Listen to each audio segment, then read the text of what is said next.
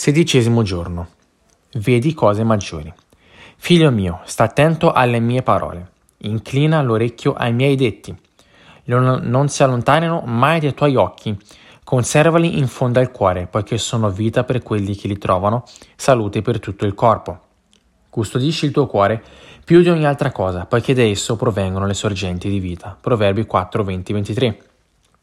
Il Signore dichiara che la sua parola è vita e salute per il corpo, quindi ci comanda di prestare attenzione alle sue parole e di non lasciarle allontanare dai nostri occhi. Prestare attenzione alle parole sembra semplice, ma cosa significa non lasciarle andare via dai nostri occhi? Coloro che vengono in Israele con me mi chiedono sempre perché gli ebrei religiosi pregano con una piccola scatola sulla fronte. Sono chiamati tefilin e al loro interno è scritto un testo di Deuteronomio 6.8 in cui il Signore comanda alla, su- eh, alla sua parola di essere fo- frontale tra gli occhi. Le persone religiose lo prendono alla lettera, ma crediamo che ci sia qualcosa più, di più profondo. Avere la parola davanti ai tuoi occhi significa vedere la parola di Dio. Vedere la parola significa creare un'immagine nei nostri cuori di ciò che dichiara. E subito dopo il testo dice che dobbiamo mantenere quell'immagine nel profondo dei nostri cuori. Il risultato è che sarà la vita e la salute del corpo. Il nostro cuore deve essere custodito perché le fonti della vita provengono da esso. La salute e la vita vengono da esso. Ma la malattia la, mm, possono anche procedere dal cuore. Molto prima che una malattia si manifesti nel tuo corpo, esiste nel tuo cuore. L'uomo buono dal buon tesoro del suo cuore tira fuori il bene e l'uomo malvagio dal malvagio tesoro del suo cuore tira fuori il male, perché dall'abbondanza del cuore parla la sua bocca. Luca 6:45.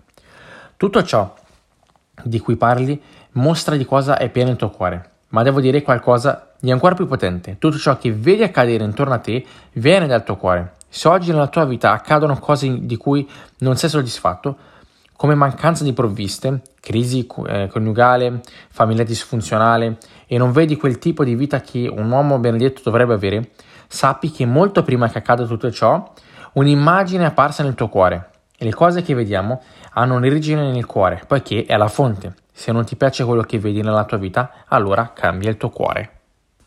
Come funziona il cuore? Per capire come funziona il cuore useremo il principio della prima menzione. Questo è un principio di interpretazione biblica che afferma che la prima menzione di qualsiasi argomento nella Bibbia determina il suo significato. In linea generale, nel resto delle scritture. La prima menzione nell'Antico Testamento è in Genesi 6:5.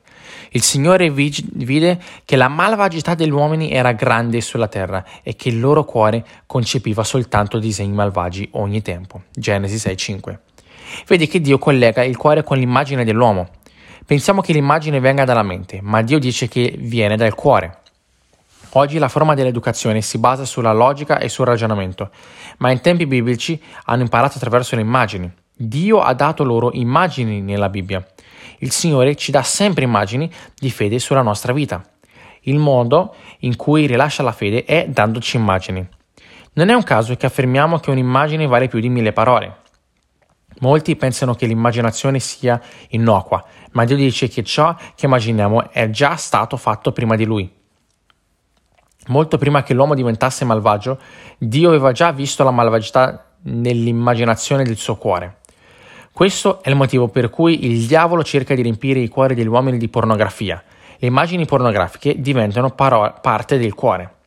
Ma io vi dico che chiunque guarda una donna per desiderarla ha già commesso adulterio nel con lei nel suo cuore. Matteo 5:28.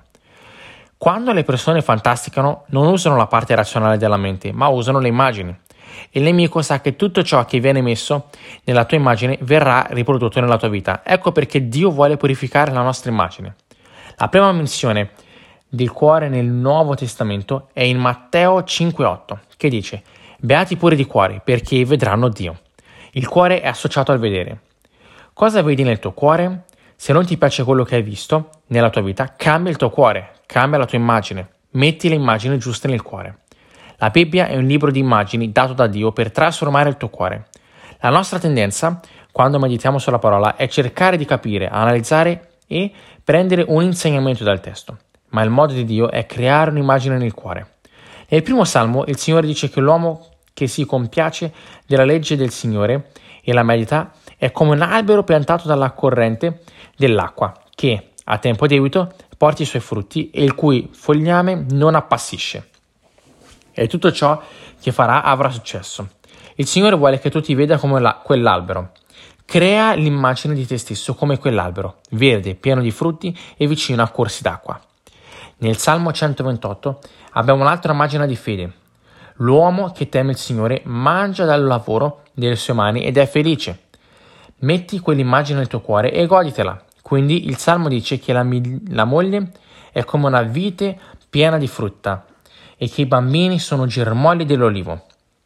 In altre parole, sua moglie è attraente come l'uva matura e i suoi figli sono unti. Ciò che immagini nel tuo cuore si manifesta nella tua vita. Abramo è l'esempio più impressionante del potere dell'immagine nel cuore. Abramo era un uomo benedetto, ma aveva un problema, non aveva figli. Il Signore venne da lui e gli disse. Il Signore disse ad Abramo, dopo che Lot si fu separato da lui, Alza gli occhi e guarda, dal luogo dove sei a settentrione, a meridione, a oriente, a occidente. Tutto il paese che vedi lo darò a te e alla tua discendenza per sempre, e renderò la tua discendenza come la polvere della terra, in modo che se qualcuno può entrare nel contare la polvere della terra, potrà contare anche i tuoi discendenti. Genesi 13, 14, 16. Dio sapeva come si sentisse abbattuto Abramo, quindi gli diede un'immagine. Ha detto che la sua prole sarebbe come polvere.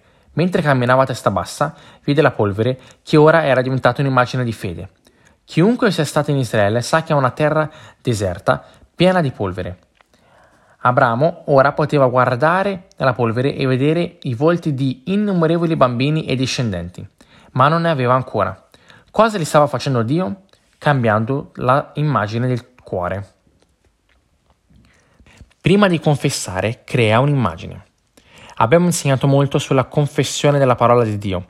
Questo va bene, ma abbiamo ignorato l'importanza di cambiare l'immagine del cuore. In Marco 11 il Signore dice che dobbiamo parlare con la montagna, ma poi dobbiamo avere un'immagine di fede nei nostri cuori. In verità vi dico che chi dirà a questo monte, togliti di là e gettati nel mare, se non dubiti in cuor suo, ma crede che quel che dice avverrà, gli sarà fatto. Marco 11:23. In Genesi 15 vediamo che Abramo aveva dimenticato l'immagine del, della polvere, quindi il Signore viene di nuovo da lui. Il Signore gli dice, sono il tuo scudo, vedi il potere di questa immagine. Dio voleva che Abramo lo vedesse come uno scudo che lo proteggeva. Poi lo condusse fuori e gli disse, guarda il cielo e conta le stelle, se le puoi contare. E soggiunse, tale sarà la tua discendenza. Genesi 15, 5. Abramo era tornato a vedersi senza figli, come te e me, ha ancora lottato con l'immagine nel suo cuore. Oggi dobbiamo riempire i nostri cuori con il futuro che speriamo di avere. Dobbiamo vedere grandi chiese, pastori pieni di spirito, provviste finanziarie, gloria di Dio. Prima che potesse accadere il miracolo, Dio dovette cambiare l'immagine nel cuore di Abramo. Il Signore allora gli dice: Conta le stelle nel cielo, quella sarà il tuo, saranno i tuoi posteri. Devi cambiare l'immagine del tuo cuore prima che avvenga il miracolo. Quando Abramo aveva 99 anni, Dio gli apparve e gli disse che il suo nome non sarebbe più stato Abramo, ma Abramo, che significa padre di moltitudini. Cambiando il nome di Abramo, anche Dio stava cambiando la sua confessione. La confessione è importante, ma puoi vedere che prima della confessione Dio ha dovuto mettere un'immagine nel cuore di Abramo per poter av- avere fede? Cerchiamo di fare confessioni senza prima cambiare ciò che vediamo nei nostri cuori, ma non è così nella parola di Dio. Prima cambiamo un'immagine nel cuore, poi facciamo la confessione. Questo a volte può richiedere il tempo. Nel caso di Abramo passarono 15 anni prima che potesse cambiare il suo cuore, ma una volta che ha cambiato idea e ha iniziato a confessare, tre mesi dopo Sara è rimasta incinta. Qual è la base per dire che è stato tre mesi dopo? Perché Dio apparve ad Abramo quando aveva 99 anni e disse che il bambino sarebbe nato in un anno, Genesi 18:10. Isacco nacque quando Abramo aveva 100 anni, Genesi 21:5. E cosa è successo in quei tre mesi? Dio ha cambiato il nome di Abramo e Sara. Abramo aveva adempiuto la prima parte dell'equazione, credere in Dio, ma ora doveva anche confessare. Dio quindi cambia il suo nome. Abramo significa un padre grande o un padre esaltato. Ma ora il Signore mm, dice che il suo nome sarà Abramo, che significa padre delle nazioni o padre delle moltitudini. Quando Abramo si presentò, ora disse, il mio nome è padre di nazioni. Davvero? Molto bella. E quanti figli hai? Doveva dire. Non ne ho ancora, ma sarò il padre di moltitudini. Potete immaginare Sara che lo chiamava durante i pasti, padre delle nazioni, il cibo è sul tavolo.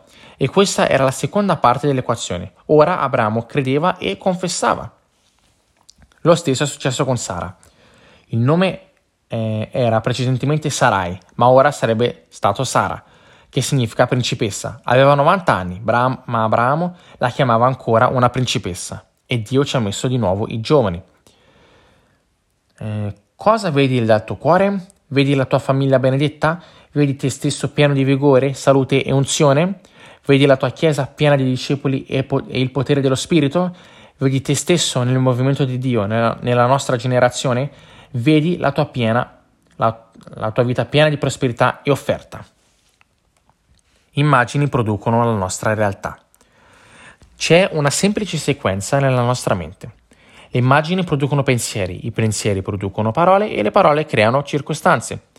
Se vogliamo cambiare le cose intorno a noi, dobbiamo andare alla fonte e cambiare le immagini. Tutto ciò che Dio fa, lo fa dalle immagini. Prima che Dio ci spinga a fare qualsiasi cosa, ci condurrà sempre a immaginare il lavoro e a sognarlo.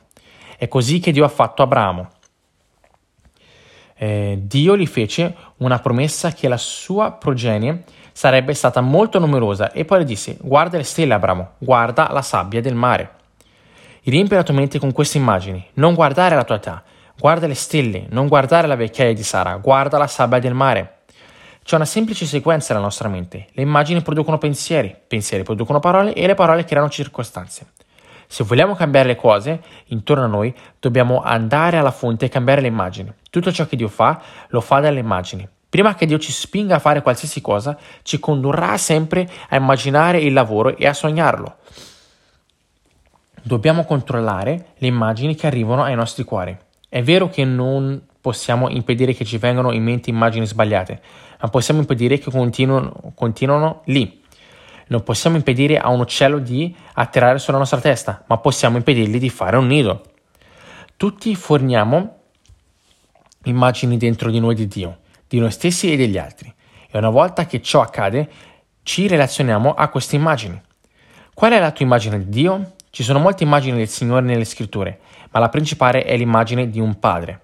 Ma l'immagine che il diavolo implica è che Dio è malvagio e ci aspetta per condannarci e punirci. Mi piace sempre ricordare l'immagine che il servitore infedele aveva di Dio nella parola dei talenti in Matteo 25-24. A suo avviso, il servitore infedele pensava che Dio fosse una persona così severa che voleva raccogliere ciò che non aveva seminato e voleva raccogliere ciò che non si era diffuso.